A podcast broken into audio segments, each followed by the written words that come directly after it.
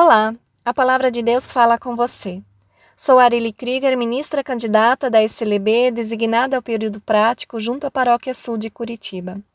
As senhas diárias deste terceiro domingo de Advento nos colocam ao encontro do versículo do Antigo Testamento, do profeta Ezequiel, capítulo 39, versículo 7, onde lemos: Farei com que o meu povo de Israel conheça o meu santo nome e das palavras do Novo Testamento, do Evangelho de João, capítulo 17, versículo 26, onde Jesus orou: Eu lhes fiz conhecer o teu nome e ainda o farei conhecer, a fim de que o amor com que me amaste esteja neles e eu neles esteja.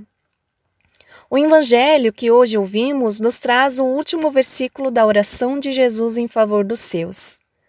Trata-se de uma intercessão não somente pela vida dos discípulos, mas também por todos e todas que futuramente viessem a crer nele. Ela, assim, é chamada de oração sacerdotal. Através dela, Jesus expressa seu desejo profundo de unidade. Aqui não se refere a uma unidade de pessoas que se tenta alcançar através de eventos, reuniões, almoços ou afinidades, mas a unidade como a de um corpo, que se une e funciona sob o comando de uma só cabeça, Jesus. Ele que tornou conhecido o nome de Deus, ele que nos revelou o Abba Pai.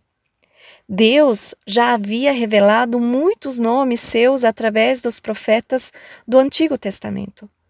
Poderoso, Criador, Justiça nossa, Deus proverá, Pastor, o Eterno, Rei dos Exércitos, o grande Eu Sou.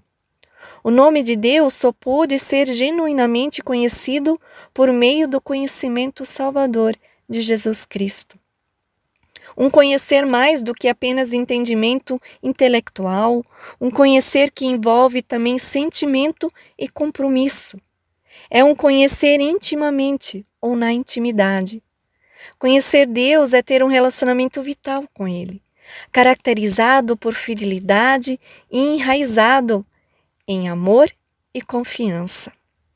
Estimados e estimadas ouvintes, a única maneira de conhecer e chegar à presença de Deus é por meio do seu Filho Jesus Cristo.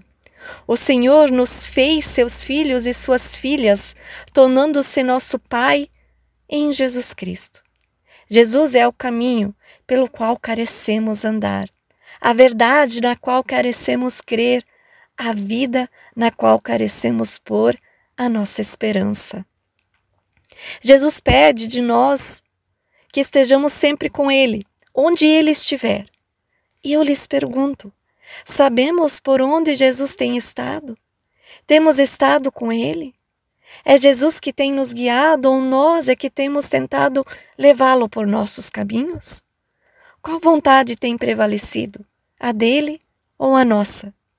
Somos convidados e convidadas a viver este, este advento como tempo de reflexão e conversão, de procura constante dos caminhos do Senhor, de conhecer e nos deixar guiar pela única verdade que nos confere salvação e vida eterna, Jesus Cristo. Que Deus nos dê a sublime graça de perseverarmos até o fim nos caminhos do Senhor.